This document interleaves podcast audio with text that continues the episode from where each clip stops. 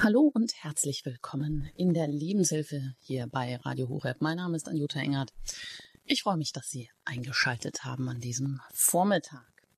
Heute mit folgendem Thema wie ein Wunder. Mein Schlaganfall war unwahrscheinlich und kam überraschend. Meine vollständige Heilung noch mehr. Und das sagt Dr. Dirk Heimann. Und dann geht's jetzt los mit dem Wunder. Ja, mit dem Wunder und mit Dr. Dirk Heimann. Sie haben mit 46 Jahren einen Schlaganfall überlebt, entgegen aller Prognosen. Sie sind selber Arzt, Spezialist für Herz-Kreislauf-Erkrankungen und Notfallmediziner und haben nun aus der Sicht des Patienten ein Buch über diesen, ja, ich sage mal 11. September ihres Lebens geschrieben. Am Tag zuvor konnte man sagen, da waren Sie noch der erfolgreiche Arzt, Medizinjournalist und Unternehmer, der durchtrainierte Jogger, Taucher, Snowboardfahrer, ja, vielleicht der ideale Halbgott in Weiß. Am Tag danach war nichts mehr davon übrig. Sie mussten wieder laufen, deutlich sprechen und sehen lernen und all das, was wir meistens so als selbstverständliche Voraussetzungen ansehen, um unser Leben zu gestalten. Ja, gibt es nicht dennoch viele Patienten, die ähnliches erleben, aber vielleicht kein Buch darüber schreiben oder sich das vielleicht auch nicht gar nicht so wichtig ansehen? Herr Dr. Heimann, was ist das Wunder an Ihrer Geschichte? Kurz vorab. Also gern, das Wunder an sich ist, dass ich überhaupt mit Ihnen heute wieder telefonieren kann. Ich war zwar nun zumindest mein eigenes Verständnis war jetzt nicht so, dass ich davor ein Halbgott in Weiß war. Ich hoffe, das bin ich auch heute nicht. Aber das Wunder, um das konkret zu sagen, ist im Grunde, dass bei dieser sehr, sehr schlechten Prognose in den ersten Stunden stand das 9 zu 1 gegen mich, das nicht zu überleben, dann tatsächlich fast eine vollständige Heilung geworden ist, wieder eine Rückkehr in den Beruf geworden ist, wieder eine Rückkehr zum Sport und zu anderen Dingen geworden geworden ist, wieder ein, wie Sie gerade hören, deutliches Sprechen, das mit der Erkrankung umgehen, das die Erkrankung überwinden. Also gegen alle Statistiken, gegen all das, was so gegen einen gewürfelt werden kann, könnte man sagen, das war sicher das Wunder daran. Wie ist das überhaupt? Also Herz-Kreislauf-Erkrankungen, die stehen ja an oberster Stelle auch als Todesursache. Wie viele Menschen überleben denn so einen Schlaganfall? Kann man das sagen oder Ne, man kann das leider schon sagen, dass das Ereignis, das ich nun hatte, eine sogenannte Thrombose der Arteria basilaris, wird in der Regel ausgelöst durch ein kleines Blutgerinnsel, was sich zum Beispiel im Herzen bildet. Dann geht es auf den Weg, setzt sich im Gehirn fest. In meinem Fall ist genau das passiert, von jetzt auf gleich. Und die Wahrscheinlichkeit, unbehandelt, das zu überleben, ist 10 Prozent. Und das, wenn man es dann behandelt, so wie es bei mir der Fall war, ist die Wahrscheinlichkeit, es zu überleben 50-50, also auch nicht so richtig toll. Und die Menschen, die das überleben, zu denen ich ja gehöre und dankenswerterweise gut gehöre, von denen sind die allermeisten danach behindert, können nicht mehr zurückkehren in ihren Beruf, können nicht mehr das tun, was sie vorher gemacht haben. Also insofern ist bei dieser Form des sehr schweren Schlaganfalls, das war, also war eine sehr, sehr schlechte Wahrscheinlichkeit, Möglichkeit für mich. Und wenn man mal auf die Statistik generell guckt, dann muss man sagen, der Schlaganfall ist in Deutschland etwa so die Todesursache Nummer drei, vier, je nachdem, wie man das äh, sich in der Statistik anschaut. Und wenn man es wiederum statistisch sieht, wenn wir eine Stunde miteinander reden, dann werden innerhalb dieser einen Stunde in Deutschland 30 Menschen, also alle zwei Minuten, etwa einen Schlaganfall leider erleiden. Hm. Jetzt ist aber die Statistik etwas, was Sie gleich mal zumindest in Ihrem Buch begraben haben. Eine Zahl genau, ohne persönliche Aussagekraft? Mhm, absolut richtig. Also Statistik ist immer was für viele. Ich kann sagen, wo sind tausend Menschen in einem Jahr, wenn sie so eine Erkrankung haben. Das kann ich vielleicht sogar noch für hundert sagen, aber ich kann es nie für den Einzelnen sagen. Das sieht man wunderbar an meinem eigenen Beispiel, als ich ja nun auf der anderen Seite der Nadel war, wenn ich es mal so ausdrücken darf. Bei mir war im Grunde mit dem Blick auf die Statistik alles gegen mich gerichtet. Das wird nichts mehr, das überlebe ich nicht. Mir ging es ja richtig, richtig schlecht. Also ich, wie Sie eben schon sagten, ich konnte nicht mehr sprechen, mir war total schwindlig, ich konnte nicht stehen, ich konnte nicht laufen, ich konnte die linke Seite nicht bewegen, mir ist das Müsli aus dem Mund gesabbert, also sehr viel schlechter hätte es gar nicht sein können. Und die Wahrscheinlichkeit, dass das so bleibt, die war extrem groß und die Wahrscheinlichkeit, es eben nicht zu überleben, leider auch. Der Einzelfall, der ich in dem Fall bin, hat gezeigt, ich gehörte zu denen, gegen die die Wahrscheinlichkeit gesprochen hat, die es aber zum Glück trotzdem, und das ist das Wunder, überlebt haben. Hm.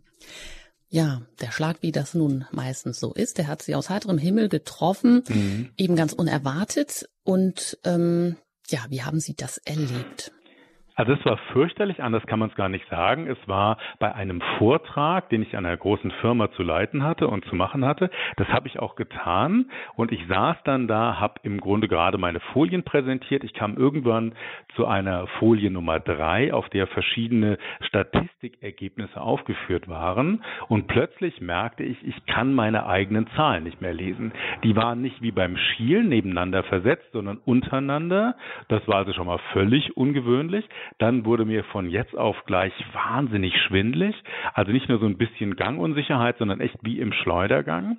Und plötzlich fing meine linke Seite, ich habe zum Glück gesessen in dem Moment, meine linke Seite fing völlig unkontrolliert an sich zu bewegen. Also der Arm hat gezuckt, das Bein hat gezuckt. Das war ganz skurril. Ich habe mir dann sehr schnell irgendwas überlegt. Auch meine Stimme und meine Zunge wurde irgendwie immer schwergängiger. Das war also ganz komisch anzufühlen. Ähm, in mir stieg dann auch langsam so ein bisschen Angst Angst auf. Ich habe mir dann schnell noch was überlegt, habe schon ganz verwaschen geredet, habe gesagt, hier, ich habe irgendeinen grippalen Infekt, ich muss jetzt mal eine Pause machen. Das ist mir als Quasselstripp in meinem ganzen Leben noch nicht passiert.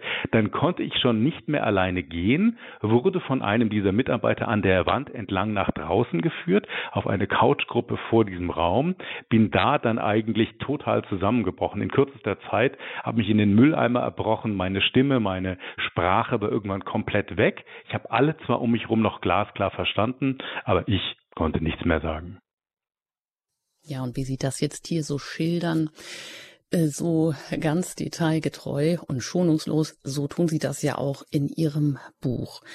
Und Sie schreiben selber, dass Sie äh, ja eher so der narzisstische Persönlichkeitstyp hm. sind, der sich ja auch mal permanent und wieder alle Vernunft selbst überschätzt, unglaublich kämpferisch und ehrgeizig ist. Überlebt so ein Persönlichkeitstyp äh, nicht sowieso viel leichter äh, so ein, ich sag mal, 11. September als jetzt vielleicht ein ängstlicher, ein schuldbewusster Mensch? Also der 11. September war bei mir der 6. Mai, ist also ziemlich genau fünf Jahre her. Das mag sein, dass es einem damit vielleicht etwas leichter fällt, die vielen, vielen, vielen Rückschläge, und es gibt viel mehr Rückschläge in so einer Zeit, da kann ich leider mitreden, als Erfolge, die wirklich zu überstehen. Ähm, Sie haben völlig recht, ich habe das in meinem Buch versucht, sehr ehrlich zu beschreiben. Sie haben eingangs ja gesagt, nicht jeder Betroffene schreibt über so ein Ereignis ein Buch oder bringt es irgendwie zu Papier oder ist auch nur in der Lage, das zu tun. Bei mir kam dazu, a, mir ging es ja nachher wieder so gut, dass ich das machen konnte. Und zum Zweiten, mir hat das Schreiben darüber extrem geholfen, um selbst mich immer wieder so ein bisschen von außen zu betrachten. Und dann habe ich mich auch mit meiner Frau, die ist Psychiaterin, besprochen und habe wirklich gefragt, was soll ich jetzt machen? Soll ich wirklich diese vielen, vielen, vielen ganz, ganz dunklen Momente, und ich hatte mit vielen davon zu kämpfen, soll ich die aufschreiben? Ich habe für mich dann gelernt, ja, ich möchte das tun, ich werde das tun, ich werde diese sehr intimen Einblicke zulassen, die man ja sonst lieber verschweigt, weil ich gehofft habe, äh, mit so einer Ehrlichkeit auch als Arzt bin ich dem oder fühlte ich mich dem ein Stück weit verpflichtet, anderen Menschen zu helfen, die da drin stecken, um dann zu sagen, wenn es mir so schlecht geht in so einer Phase. Und Krisen kennt ja jeder, die Corona-Krise erlebt gerade jeder am eigenen Leib. Also in einer solchen Krise, in diesen dunklen Momenten dann nicht aufzugeben, aber auf den Persönlichkeitstyp bezogen, meine es in der Tat eher so kämpferisch, der Aufmerksamkeit Männchen, würde man dazu sagen, narzisstisch ist dann so ein bisschen die medizinische Verarbeitungsbezeichnung. Aber letztendlich, glaube ich, geht es darum, jeden Menschen, ob der gerade Zuwendung braucht, ob der Unterstützung braucht, ob der Ansporn braucht, ob er Ermutigung braucht, diesen Menschen in seiner ganz persönlichen Krise, in seinem 11. September so zu erreichen, wie er es braucht.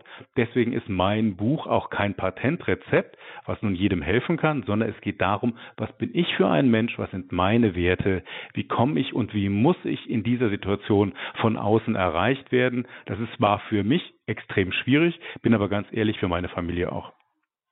Mhm.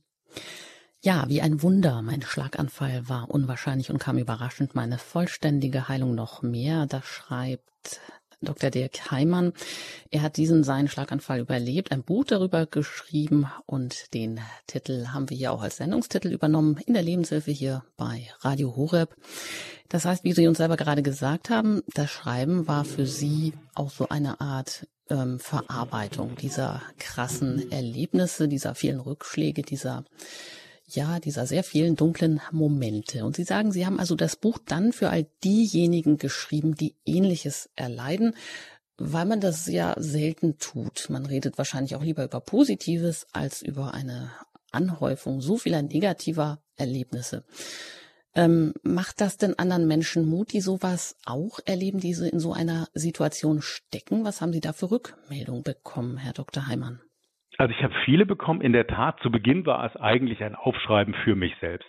Sie haben es erwähnt, ich bin gleichzeitig seit vielen, vielen Jahren Medizinjournalist, also das Schreiben, das Konzipieren von Texten und Mediendingen gehört zu mir. Das hat mir geholfen. Im Moment, in dem ich geschrieben habe, habe ich gemerkt, ich kann mich ein bisschen von meinem eigenen sehr dunklen Schicksal distanzieren. Das Schreiben konnte ich nicht sofort, weil ich konnte über Wochen überhaupt nicht vernünftig sehen. Ich hatte diese schon erwähnten Doppelbilder. Und wenn ich jetzt heute zum Beispiel in mein E-Mail-Postfach gucke, dann kriege ich fast jeden Tag Mails von Menschen, von Angehörigen, von Betroffenen, die das Buch gelesen haben, vor allen Dingen auch die es gehört haben. Wir haben auch ein Hörbuch gemacht, weil aus meinen eigenen Erfahrungen, dass ich eben lange keine anderen Texte lesen konnte, habe ich gesagt, wenn ich diesen Mist irgendwann mal überstehen sollte und es ein Buch geben sollte, dann möchte ich das bitte auch hörbar machen für Menschen, die gerade nicht lesen können. Das haben wir gemacht. Also, und das, was ganz interessant ist, es gibt eine ganze Reihe meiner eigenen Patienten, die dann zu mir kommen, die das Buch gelesen haben. Das ist für mich als Arzt durchaus ungewöhnlich. Normalerweise weiß ich als Arzt eine Menge über meine Patienten, die wissen aber bei weitem nicht so viel über mich. Jetzt gibt's hunderte Seiten, die sie über mich nachlesen können, mit zum Teil sehr dunklen Momenten, die so gar nicht zu dem von Ihnen zitierten Halbgott passen wollen. Ich persönlich finde das sehr gut. Es bringt mich in eine besondere Situation, dann im Austausch mit meinen Patienten. Und was mich total froh macht, muss ich wirklich sagen, wie viele Menschen zurückschreiben, ja, es hat mir geholfen. Und interessanterweise geht es in vielen Fällen dann auch darum, dass man diese, dass ich versucht habe, diese Ehrlichkeit beizubehalten. Also keine Heldengeschichte zu schreiben, hey, das schafft jeder und strengt euch mal ein bisschen an. Das ist ja totaler Quatsch. Das stimmt gar nicht. Das sind Momente, die sind belastend, die sind für die Familie extrem schwer auszuhalten. Die werfen einen selbst irgendwo hin, wo man noch nie im Leben war. Es ist eine Riesenherausforderung. Und wenn man aber versucht deutlich zu machen, es ist normal, dass man dann so tief fällt und ihr müsst damit umgehen und ja, lasst auch die Depression, lasst auch die Ängste, lasst auch die Besorgnis zu und versucht damit umzugehen und sie anzugehen, weil sie gehört leider dazu, man kann sie nicht schönreden. Hm. Ja, sehr schonungslos beschreiben Sie das, Herr Dr. Heimann, und vielleicht auch ungewöhnlich für einen Arzt, der jetzt plötzlich da so in die Patientenrolle hineinrutscht. Diese insgesamt so acht Monate, die Sie gebraucht haben, um wieder normal zu leben, um wieder normal sehen ähm, und laufen, schreiben zu können oder überhaupt wieder Ihren Beruf als Arzt aufnehmen zu können, wie Sie das heute tun. Wie haben Sie das gemacht? Also ich habe nie was Schwierigeres getan. Ich habe dann versucht, für mich ein Bild zu finden. Ich habe irgendwann dieses äh, Bild gefunden, mein irgendwie Mount Everest hieß Schlaganfall. Das war so mein Bild, was mir total geholfen hat. Das habe ich irgendwann drüber gestellt, weil ich gelernt habe oder für mich, obwohl ich gar keinen Bezug zum Bergsteigen habe, gemerkt habe, in dieser Todeszone ab 8000 Meter, also was den Mount Everest ja auszeichnet, erleben Menschen sehr Ähnliches wie das, was ich in dieser Schlaganfallphase erlebt habe. Das heißt, denen ist schwindlig, die verlieren die Kontrolle über ihren Körper, die verlieren die Kontrolle über ihr Schicksal. All das ist mir passiert. Das wurde dann mein Bild und ich habe mich daran selber festhalten können, dass ich gesagt habe, ja, ich muss mich jetzt extrem anstrengen, extrem viel investieren in Training, in das Wiedererlernen meiner verloren gegangenen Fähigkeiten, die mir ja eigentlich seit Kindertagen sicher waren. Ich meine, laufen können sie, seitdem sie dann ein Jahr sind. Ich konnte das plötzlich nicht mehr Und das eben mit Mitte 40. Komisches Gefühl. Ähm, also nicht nur ein komisches Gefühl, ein fürchterliches Gefühl. Komisches Gefühl wäre total untertrieben. Das ist das Entsetzlichste, was man sich vorstellen kann, nicht mehr laufen zu können. Also ich habe versucht, mit diesem Bild des Mount Everest, des Ja, ich muss es schaffen, ich muss darauf und wieder runter, ähm, damit mich selbst immer wieder zu motivieren. Das war gar nicht so einfach. Ähm, vor allen Dingen, was am schlimmsten war, ist dieses Akzeptieren, dass man in vielen Bereichen, dass ich in vielen Bereichen meine Selbstbestimmung Selbstbestimmtheit verloren habe. Das heißt, wenn Sie plötzlich überlegen mussten, wenn ich plötzlich überlegen musste, kann ich heute Nacht auf Toilette gehen oder ist mir so dermaßen schwindlig, dass ich das gar nicht schaffe, das ging mir zum Beispiel so, als ich nach dem Akutklinikaufenthalt, das waren knapp sieben Tage auf so einer Stroke-Unit, also einer Schlaganfall-Intensivstation, danach nochmal eine Woche in der neurologischen Klinik, dann war ich für 14 Tage zu Hause. Das war wirklich eine ganz herausfordernde Zeit. Wenn Sie so Kleinigkeiten wie auf Toilette gehen nicht mehr selber vernünftig hinkriegen oder auch nur ein T-Shirt anziehen, ohne dass Sie umfallen, also das ist wirklich eine, eine Erfahrung, die wünsche ich niemandem. Danach war ich dann für drei Wochen in einer stationären Reha. Das hat mir sehr gut getan. Ich habe aber auch gemerkt, wie schnell mir da die Decke auf den Kopf gefallen ist. Ähm, also auch das war etwa eine sehr interessante Erfahrung, interessant in Anführungsstrichen. Ähm, danach bin ich dann nochmal knapp acht Wochen in einer ambulanten Rehabilitation gewesen, immer mit dem sehr starken Ziel, was mein persönliches Ziel war, ich mache viel, viel mehr, als eigentlich meine Therapeuten mir empfohlen haben, weil es zu mir gepasst hat. Das heißt nicht, dass es zu jemand anderem passt, es hat zu mir gepasst. Also dieser überbordende Ehrgeiz, der in dem Moment mir glücklicherweise zu eigen war, hat mir geholfen, aus 20 Schritten, als ich in die Reha ging, dann nachher im Spazierengehen 10 oder 20 Kilometer zu machen. Aber das ist natürlich der voraussetzenden Bedingung geschuldet, muss man auch immer wieder sagen. Ähm, ich wurde extrem schnell zu Beginn behandelt und weil das so war, war alles andere danach möglich. Hm, eben waren Sie noch Arzt sozusagen, auch selber Spezialist für Herz-Kreislauf-Erkrankungen, Medizinjournalist, das sind Sie auch weiterhin, waren beteiligt an einem Start-up-Unternehmen, auch in der Medizinbranche. Mhm. Und dann mussten Sie plötzlich die Seite wechseln zum abhängigen, ich sage mal, ausgelieferten Patienten. Und das beschreiben Sie auch eben gerade so, wenn Sie sagen, das Schlimmste war eigentlich die zu akzeptieren, die Selbstbestimmtheit verloren zu haben für viele ganz normale Tätigkeiten auf Hilfe angewiesen zu sein. Aber eben nicht nur das. Sie haben da jetzt plötzlich die Seiten wechseln müssen von, vom Arzt zum Patienten und Sie beschreiben das auch so als ein Schlüsselerlebnis für Ihr jetziges äh, Handeln als Arzt. Mhm. Ist so. Also Was? das Schlimme war für mich wirklich, ich habe es vorhin mal so ein bisschen mit so einem Augenzwinkern auf der anderen Seite der Nadel genannt. Das ist fürchterlich, diese Erfahrung. Also die Erfahrung ist für jeden Patienten, für jeden Schwererkrankten schlimm. Sie ist für den Arzt nochmal anders schlimm, weil er oder sie ja eigentlich gewohnt ist, die Entscheidungen zu treffen, wie therapiere ich jemanden. So, jetzt steht, das ist ja auch richtig so und das rettet unzählige Leben jeden Tag. Jetzt bin ich aber als Arzt auf der anderen Seite und habe möglicherweise auch selber eine Meinung. Und das ist natürlich dann für mich schwierig, weil ich diese eigene Meinung immer abgeglichen habe mit der meines Gegenübers. Und das ist natürlich auch für das Gegenüber schwierig. Da steht dann so ein Arzt, der behandelt einen anderen Arzt, der ist jetzt gerade Patient, der ist schwerst erkrankt, der ist lebensbedrohlich erkrankt und der hat jetzt vielleicht sogar noch andere Ideen. Also ich habe mich selbst gerade auch in der Retrospektive, in der Rückschau echt als Horrorpatient empfunden. Also wenn ich mir vorstelle, ich wäre mir selbst in der Zeit begegnet, ich hätte mich jetzt nicht uneingeschränkt nett gefunden. Also es war sehr schwierig. Mhm. Und was macht das auch über das Verhältnis aus vom Arzt zum Patienten? Also Sie schreiben, glaube ich, irgendwo in Ihrem Buch auch, ähm, ja gut, der Patient, der, wie weit wird er eigentlich wertgeschätzt? Genau.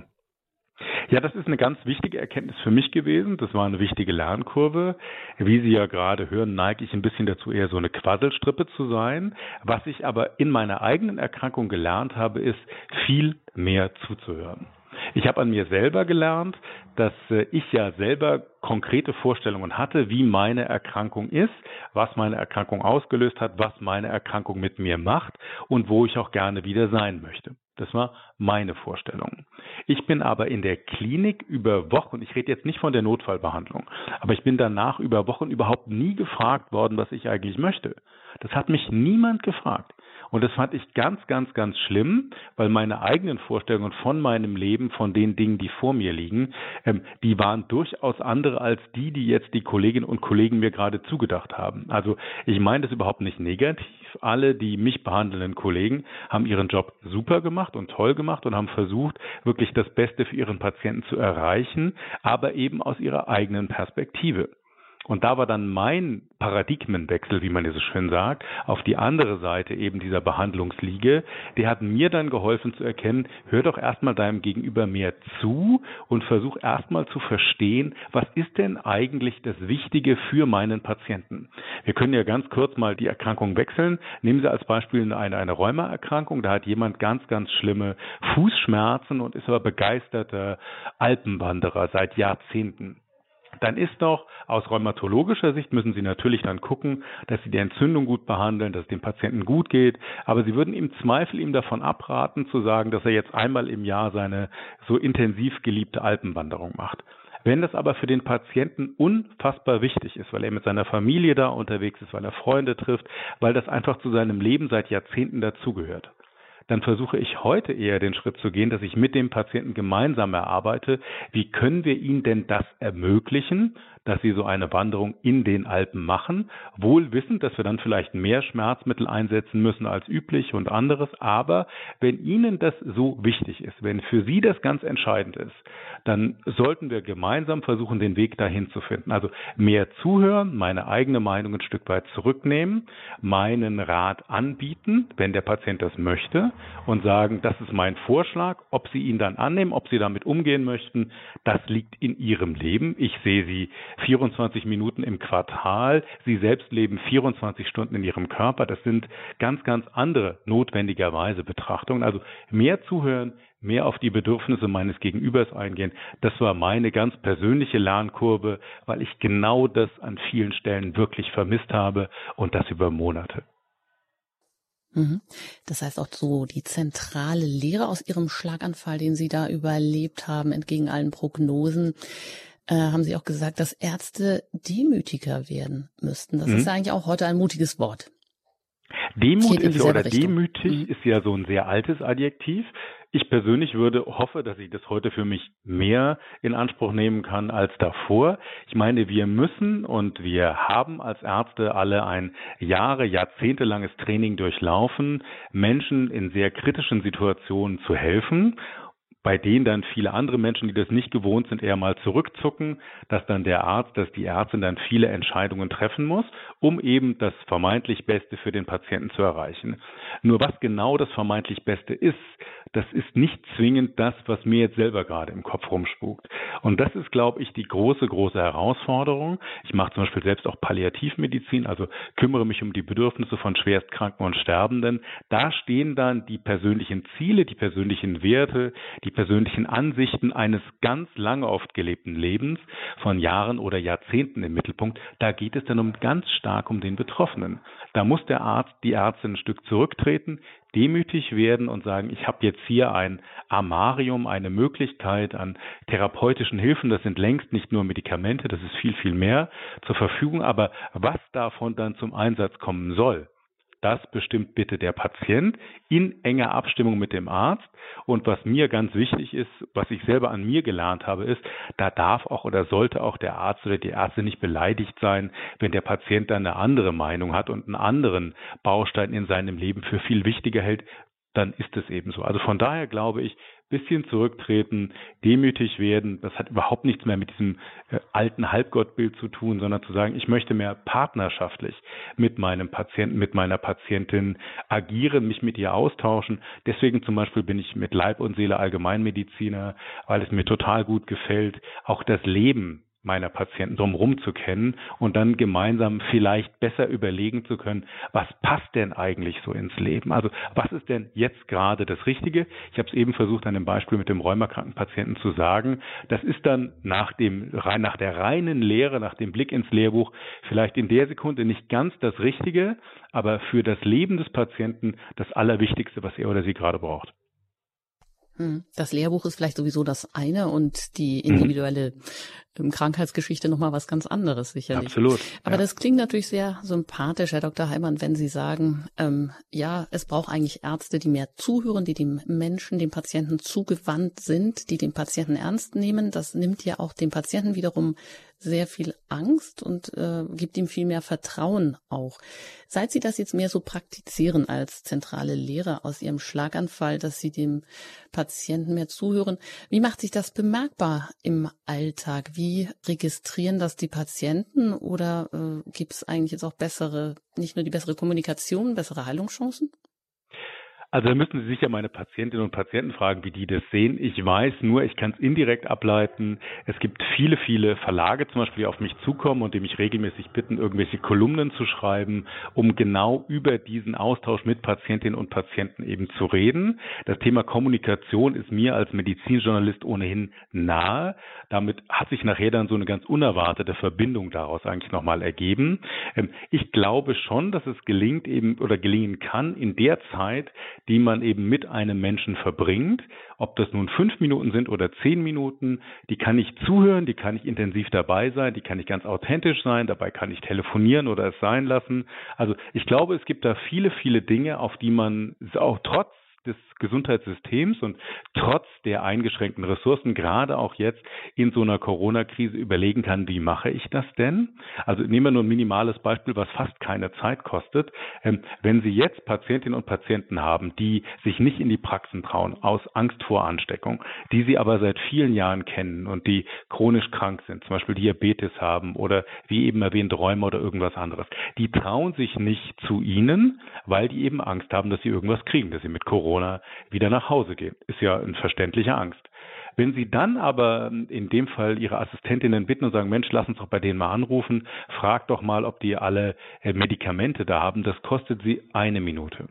Eine Minute, in der Sie anrufen und in der Sie Ihrem Gegenüber eine Wertschätzung nahebringen und sagen, hier, ich habe gesehen, Ihre Medikamente können gar nicht mehr reichen, zumindest hier nach meiner Akte. Brauchen Sie irgendwas, sollen wir uns um irgendwas kümmern? Also ich glaube, dann geht es, was die Engländer ja nennen oder die Amerikaner, I see you, im Sinne von, ich nehme mein Gegenüber wahr, nicht im Sinne eines Patienten oder eines Kunden oder was auch immer, sondern ich nehme ihn als Mensch wahr. Und ich glaube, das ist ein ganz, ganz wichtiger Punkt. Wie gesagt, ob mir das gelingt oder nicht, müssten Sie meine Patienten fragen. Ja, danke, Dr. Dirk Heimann zu Gast heute in der Lebenshilfe bei Radio Horeb. Wie ein Wunder, mein Schlaganfall war unwahrscheinlich und kam überraschend meiner vollständige Heilung noch mehr, so der Titel unserer Sendung und Ihres Buches, das Sie darüber geschrieben haben. Nach der Musik geht es hier weiter bei uns in der Lebenshilfe.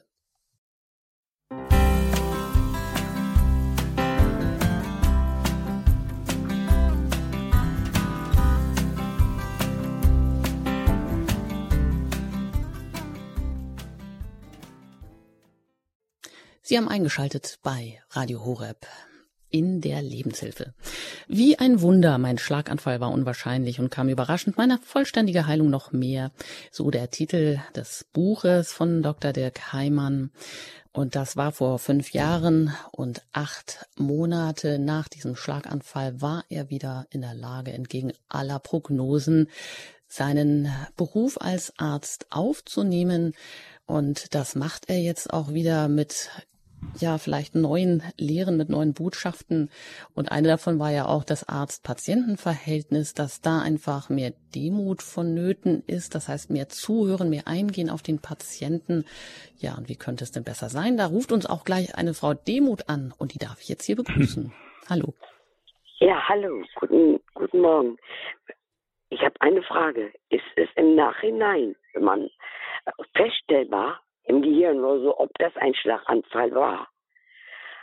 Weil, äh, und auch die Frage, weil es gibt ja viel, verschiedenste Formen von Schlaganfall. Und ist das, wenn man auf einmal ganz plötzlich so wie geistig auf einmal weggetreten ist, orientierungslos und all dies, kann das dem ein Schlaganfall äh, dem zugrunde liegen? Und die Frage, ist das feststellbar im Nachhinein? Ja, die geben wir weiter, die Frage. Dankeschön, Frau Demuth. Ja, Frau Demuth, gerne kann ich darauf antworten. Jetzt haben Sie mich ja in beiden Rollen erwischt. Auf der einen Seite als derjenige, der es eben selber erlitten hat, auf der anderen Seite als Arzt. Ich fange mal mit der Arztrolle an. Ihre Frage war, kann man es im Nachhinein feststellen? Ist die Antwort ja. Sie können in einem sogenannten Kernspin zum Beispiel, wenn Sie so eine Röhre geschoben bekommen, Kontrastmittel, da kann man sehr genau sehen, ob im Gehirn irgendwelche Durchblutungsstörungen größeren Ausmaß mal vonstatten gegangen sind, die dann zum Beispiel auf einen solchen Schlaganfall zurück zurückzuführen sind. Der Schlaganfall kann aber auch Vorboten haben, die nur ein paar Stunden oder auch nur ein paar Tage bleiben. Das ist dann ganz wichtig, die zu erkennen, damit man dann den richtig großen Schlaganfall vermeiden kann. Auch die kann man sehr häufig in so einer Kernspin-Untersuchung feststellen. Sie haben eben gesagt, dass es ja darum ging, man war dann wie weggetreten. Da gibt es leider, leider in der Medizin noch viele, viele andere Gründe, die das sein können. Ich nenne jetzt nur mal ein, zwei. Das kann in der Tat sowas wie eine Synkope zum Beispiel sein, wie wir das nennen. Man kippt plötzlich um und dann ist nicht genau klar, warum. War das jetzt eine Herzrhythmusstörung? War das eben so ein kleines Schlaganfallereignis? War das vielleicht auch ein epileptischer Anfall? Also da muss man ganz genau auf die Suche gehen. Aber konkret, um Ihre Frage zu beantworten, ja, man kann das im Nachhinein nachweisen, um jetzt auf meine eigene Rolle oder Erfahrung als Patient zurückzukommen. Mir ging es so ähnlich. Ich war in diesen ersten Tagen und Stunden war ich völlig durch, wie man so schön sagen würde. Ja, danke schön. Wie ich sehe, sind jetzt auch alle Leitungen hier besetzt. Das ändert sich natürlich gleich, wenn wir das den nächsten auf Sendung nehmen. Und da darf ich Herrn Fritsche begrüßen. Guten Morgen. Hallo, guten Morgen. Ganz herzlichen Dank, dass ich so schnell angekommen bin. Drei kurze Fragen. Erstens, ich bin Wellness- und Gesundheitstrainer, mache seit langer, langer Zeit Kopfstände, bin 75 Jahre. Ist das, äh, ist das, äh, kann, kann ich das weiterhin machen? Zweite Frage, äh, welche, welche Dinge der Vorbeugung äh, können Sie nennen, ähm, weil Sie selbst sagen, ich bin sportlich aktiv, ich also auch, jeden Tag anderthalb Stunden. Die dritte Frage, wo, wenn Sie dafür zur Stellung nehmen möchten, wäre ich Ihnen auch sehr dankbar. Was ist die göttliche Perspektive, die Sie gewonnen haben, neben der menschlichen, dass Sie mehr zuhören? Was ist die göttliche äh, Perspektive, die Sie aus Ihrer schweren Erkrankung, wo Sie ja kurz vor dem Abflug entlang geschraubt sind, ähm, die Sie haben gewinnen können, wenn Sie es sagen möchten? Ganz herzlichen Dank. Ja, danke schön, Herr Fritsche. Drei Fragen, die wir oder ich mir hier auch notiert habe. An Sie gebe ich das weiter, Herr Dr. Heimann. Zuerst ging es um die Kopfstände. Genau, ich habe es mir auch notiert. Vielen Dank, Herr Fritsche. Also Kopfstände und insgesamt, was Sie gerade gesagt haben, dass Sie mit 75 noch so sportlich sind, großes Kompliment, ist eigentlich mit das Beste, was Sie machen können. Kopfstände, wenn es Ihnen gut tut, wenn es Ihnen immer schon gut getan hat, wenn bei Ihnen keine äh, Veränderungen im Kopf zum Beispiel bekannt sind, die zu einem Überdruckunfall führen könnten, sowas wie ein Aneurysma, was dann als Gefäß aufreißt, ähm, dann können Sie das ohne Probleme eigentlich machen. Im Gegenteil, ich würde es Ihnen sogar raten. Ähm, das ist, glaube ich, eine der wichtigsten Vorbeugungen. Bleiben Sie aktiv, tun Sie viel. Mich hat es ja mit Mitte 40 erwischt. Sie sind Mitte 70, wunderbar. Also von daher glaube ich, haben Sie bis dahin schon jede Menge richtig gemacht. Vorbeugung gibt es mehrere Themen. Das eine ist das, was kann ich jeden Tag tun? Das ahnen Sie auch. Ähm, das beginnt eben bei der richtigen Ernährung, nicht so viel tierische Fette, also ein bisschen ähm, vegetarisch mal leben, aber eben nicht ausschließlich. Zweitens viel Bewegung, genau wie Sie es machen, Herr Fritsche. Drittens, jetzt kommen wir aufs Medizinische. Es gibt eine ganze ganze Reihe von Dingen, von denen wir sehr, sehr gut wissen, äh, dass sie in der Vorbeugung etwas bringen. Zum Beispiel den LDL-Cholesterinspiegel möglichst niedrig halten. Wenn das mit Ernährung, wenn das mit Sport nicht geht, dann wird meistens zu viel Cholesterin in der Leber gebildet. Das kriegt man mit gut verträglichen Medikamenten heute hin und reduziert. Da wären Werte, wenn man Risikofaktoren hat von unter 100. Ich rede nur vom LDL-Cholesterin richtig klasse. Blutdruckwerte würde ich vom Hausarzt ebenfalls einstellen lassen. Alles andere erwarten Sie von einem Arzt. Möglichst nicht rauchen, möglichst kein großes Übergewicht. Auch eine Diabeteserkrankung denken die ja im höheren Lebensalter, damit sind schon Menschen wie wir ab 50 gemeint, ähm, dass man darauf eben achtet und regelmäßig mal guckt. Sie haben mich nach der göttlichen Perspektive gefragt. Ich antworte gerne darauf, Herr Fritsche. Ich selbst komme aus einem sehr, sehr christlichen Elternhaus. Also mein Vater zum Beispiel hat mir vor zwei Tagen, als ja mein fünfter Jahrestag war, eine Mail geschrieben, in der er schrieb, dass meine Mutter, ich glaube einen Tag nachdem ich auf der Intensivstation war, hat sie in ihrer täglichen Losung, das ist jetzt weniger mein Ding, aber es ist ihr Ding, hat sie gelesen, dass irgendwie ähm, im Grunde das zu einer völligen körperlichen Heilung mit irgendeiner Bibelstelle kommt. Das war für sie ganz, ganz wichtig. Das hat ihr total geholfen, um meinen Heilungsverlauf zu verfolgen. Ich selbst bin jetzt zwar regeln, bin auch hier in Mainz zum Beispiel regelmäßig in der Kirche, habe mich selbst erst vor ein paar Jahren taufen lassen. Ich bin jetzt sicher nicht derjenige, der jetzt jeden Tag in der Bibel liest oder ein, ein großes Gebetsprogramm hat, aber ich würde mich als einen gläubigen Menschen betrachten. Es hat mir geholfen, ähm, als ein Mensch, der ja naturwissenschaftlich ausgebildet ist, es hat mir geholfen, zum Beispiel sowas wie subjektive Wunder anzuerkennen, also zu sagen, ich glaube schon, dass der Regenbogen, der gerade in meinem Fall hier über der Stadt Mainz irgendwann steht, dass der für mich wahnsinnig viel bedeuten kann, weil er mir zeigt, alles wird gut und für die restlichen 180.000 Leute, die hier leben, möglicherweise gar nicht so viel in dem Moment. Also mir hat das eine Menge gebracht und mir hat vor allem auch die, dieses Aufgehobensein in etwas Größeres. Das war für mich während dieser Zeit ganz wichtig, und ich habe auch gemerkt, gerade in diesen vielen, vielen, vielen dunklen Stunden auch, in denen ich mit mir selbst dann zu tun hatte und über sowas natürlich nachgedacht habe, so viel Zeit hat man sonst hier nie im Leben, um das zu machen, da war das für mich sehr wichtig. Wunderbar. Vielen Dank, Herr Fritsch. Alles Gute Ihnen. Und weiter geht's nach Bamberg und da bin ich jetzt mit Frau Neumann verbunden. Ich grüße Grüß Sie. Gott. Ich habe elliptische Anfälle gehabt seit meinem 13. Lebensjahr. Jetzt vor fünf Jahren habe ich sie geheilt, gekriegt bei der Columbus Journal. Und jetzt habe ich vor 14 Tagen äh, früh nicht aufstehen können und mir was schwindlig und gebrochen und alles. Und dann habe ich mich mit, mit, mit ähm, den Haferflocken ernährt, dass wieder in Ordnung ist. War das ein Schlaganfall? Und was würden Sie mir raten, was ich machen tue? Ich bin 61 Jahre. Also ich habe es nicht ganz genau verstanden, ob Ihnen eben schwindelig war und Sie eben diese Probleme hatten, wenn Ich bin so aufgestanden früh und mich hat gedreht und gekreiselt und so. Und eben gerade. War das heute? Das war, nee, vor 14 Tagen. Vor zwei, und das, und das war mal, Tagen. das war mal bloß zwei Tage lang.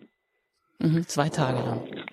Mhm. Also ich würde es in jedem Fall abklären lassen. Das ist, glaube ich, das Wichtigste aus der Ferne, ähm, dass man sich das einmal näher anschaut, dass sie, wenn es vor 14 Tagen war, kann es durchaus sein. Der Schwindel alleine ist meistens nicht ganz typisch für so einen Schlaganfall. Da kommen dann noch mehrere Dinge dazu. Die merkt man möglicherweise selbst aber gar nicht.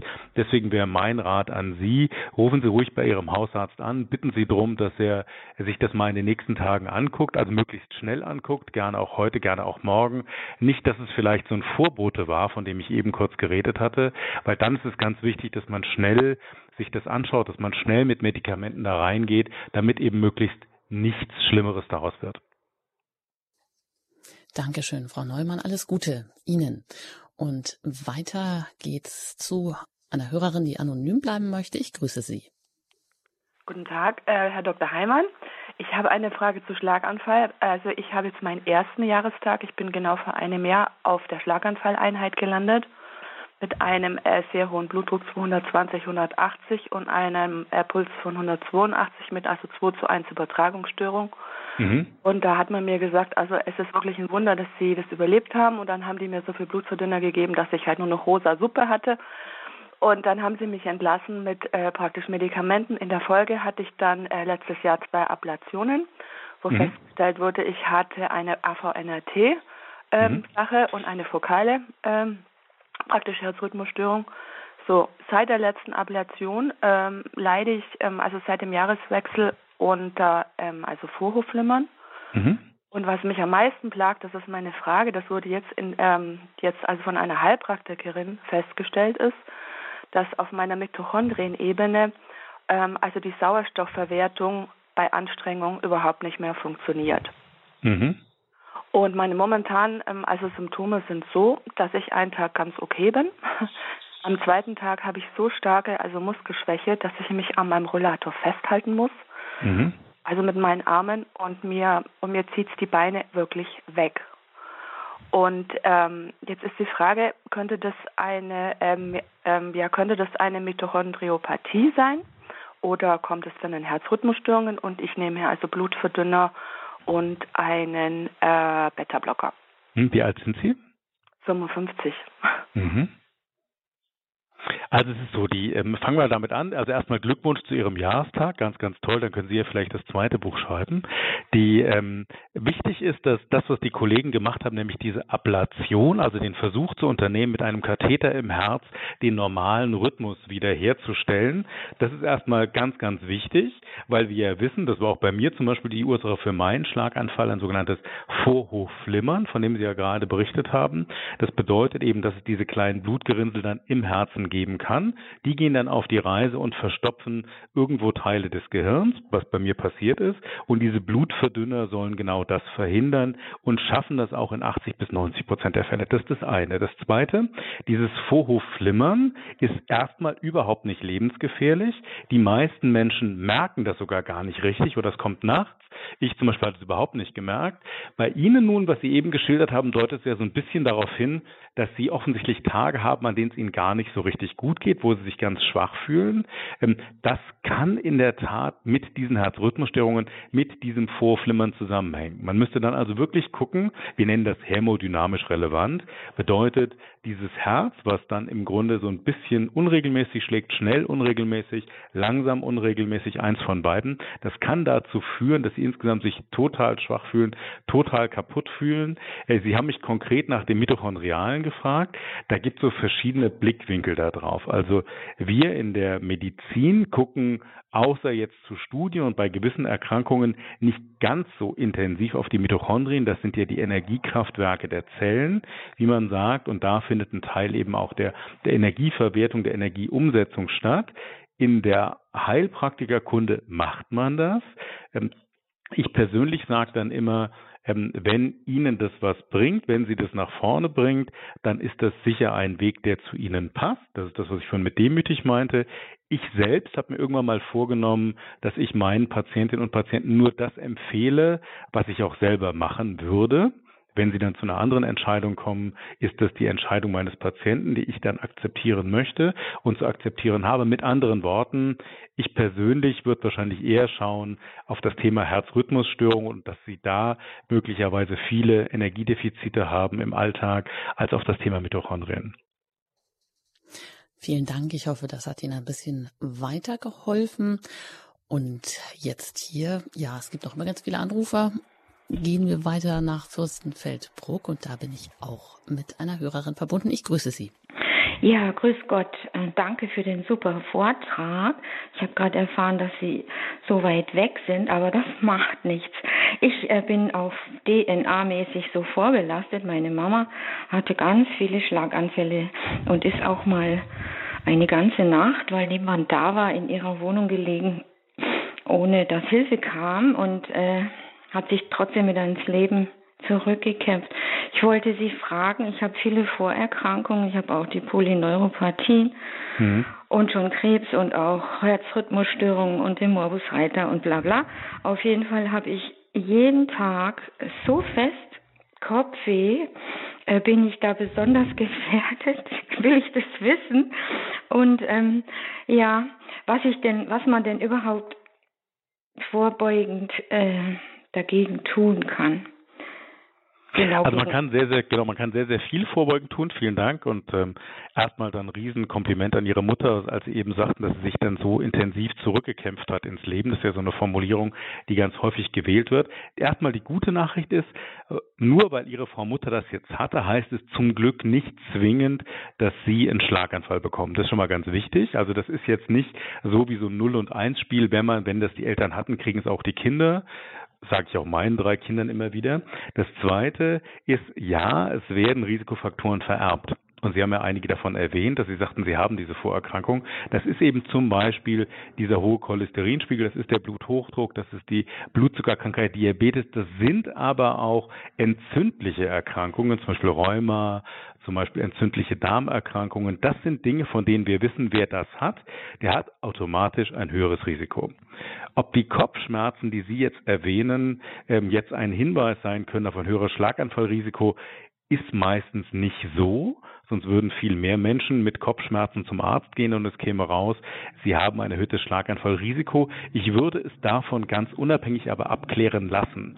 Weil Kopfschmerzen, die Sie, weil Sie sagten, Sie haben da heftiges Kopfweh, ähm, da würde ich schon gucken, weil das beeinträchtigt ja ihr, ihr tägliches Leben massiv und man kann in vielen, vielen Fällen wirklich super gut dagegen helfen. Das ist manchmal ein bisschen knifflig, aber was ganz wichtig ist, diese Vorerkrankung, weil Sie fragten nach der Vorbeugung, da würde ich wirklich zu einem Kollegen gehen, zu einem Internisten oder zu einem gut ausgebildeten Allgemeinmediziner, der dann mal in Ihre Laborwerte guckt, der sich Ihre familiäre Situation anguckt, der sich Ihre Beschwerden anguckt und der dann mit Ihnen zusammen wirklich einen Plan entwickelt, wie können wir Ihr Risiko gut senken. Da gibt es heute sogenannte Scores, die man zusammenzählt und dann weiß man sehr genau, wie ist das mit dem Risiko.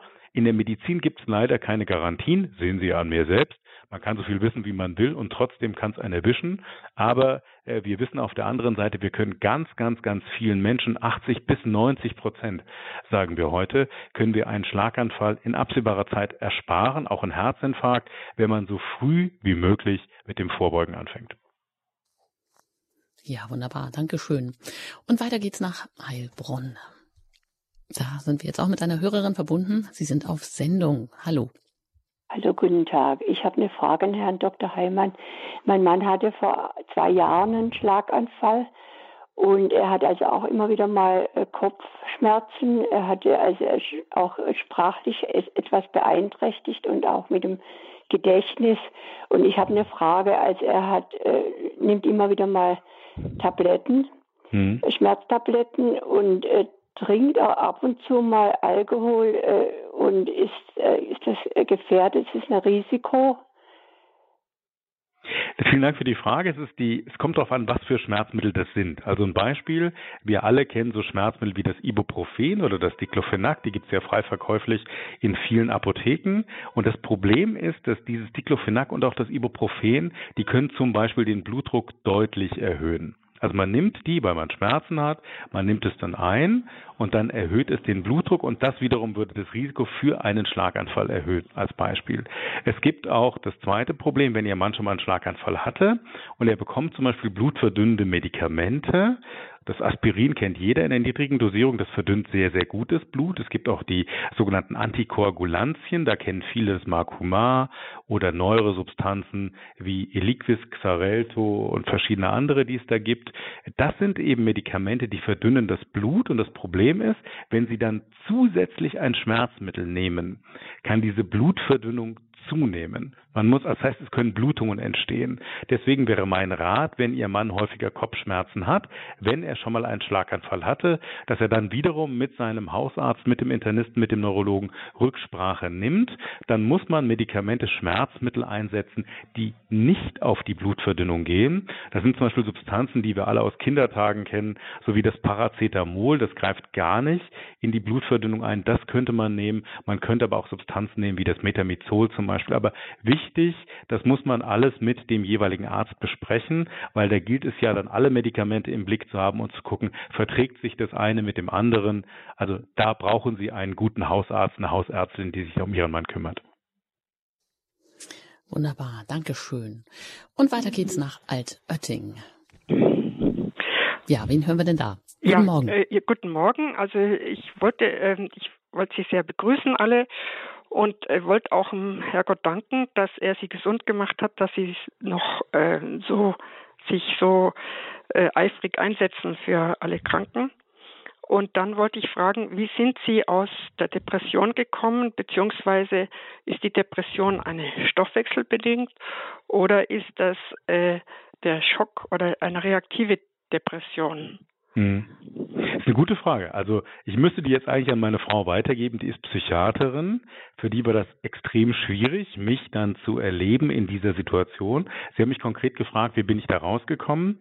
Die Symptome, die Beschwerden einer Depression sind ja für den Betroffenen, also als ich da drin gesteckt habe, trotz allen Wissens waren die gar nicht so richtig gut zu erkennen.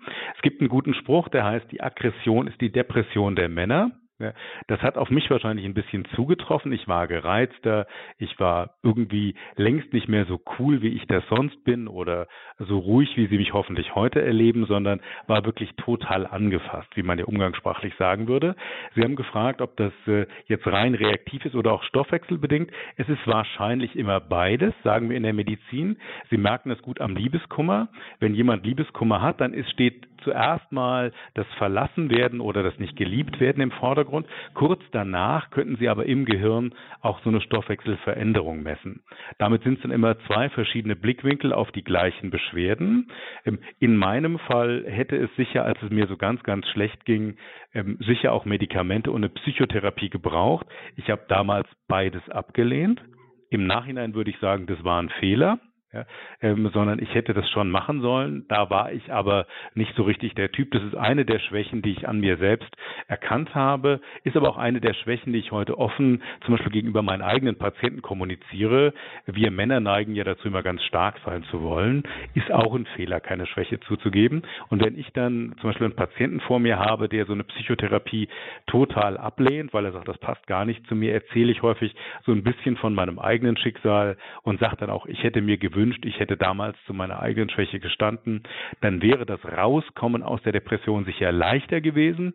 So habe ich das vor allen Dingen über Sport, über viel draußen sein und wahrscheinlich über viele Wochen länger, als es sonst nötig gewesen wäre, irgendwie für mich geschafft. Ja, danke schön. Und ja, die eine Frage oder vielleicht fassen Sie das nochmal so zusammen, die zentrale Botschaft, Herr Dr. Heimann, Ihres Buches. Die zentrale Botschaft für mich ist, ähm, also ich habe mal vor Jahren in den USA das Kennedy Space Center besucht. Ich sitze jetzt ja gerade hier in meinem Büro und sitze auf ein Bild, da ist der NASA Flight Director Gene Kranz, der hat die Mondlandung Apollo 11 und auch diese missglückte Mondmission Apollo 13 vom Boden aus betreut. Und als damals diese, und viele, viele kennen ja den berühmten Film mit Tom Hanks, als dann die Astronauten von Apollo 13 möglicherweise nicht mehr zu Erde zurückkommen sollten, hat der diesen legendären Satz gesagt, Failure is not an option. Also Scheitern ist keine Option. Neben diesem Mount Everest-Bild, über das ich vorhin erzählt habe, war das für mich so ein zentraler Satz.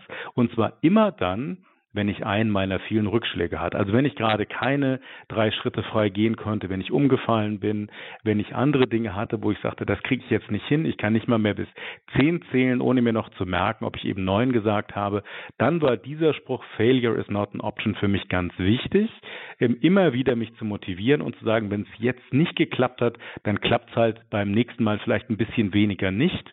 Und genau dieses, nennen wir es mal im Don Quixote-Sinne, Anrennen gegen Windmühlen und es war eine Riesenwindmühle. Das war für mich wichtig. Das andere habe ich ja schon genannt demütiger werden und jeden Tag dankbar sein, dass man so wie heute in Mainz hier scheint die Sonne, dass man so einen tollen Tag erleben darf.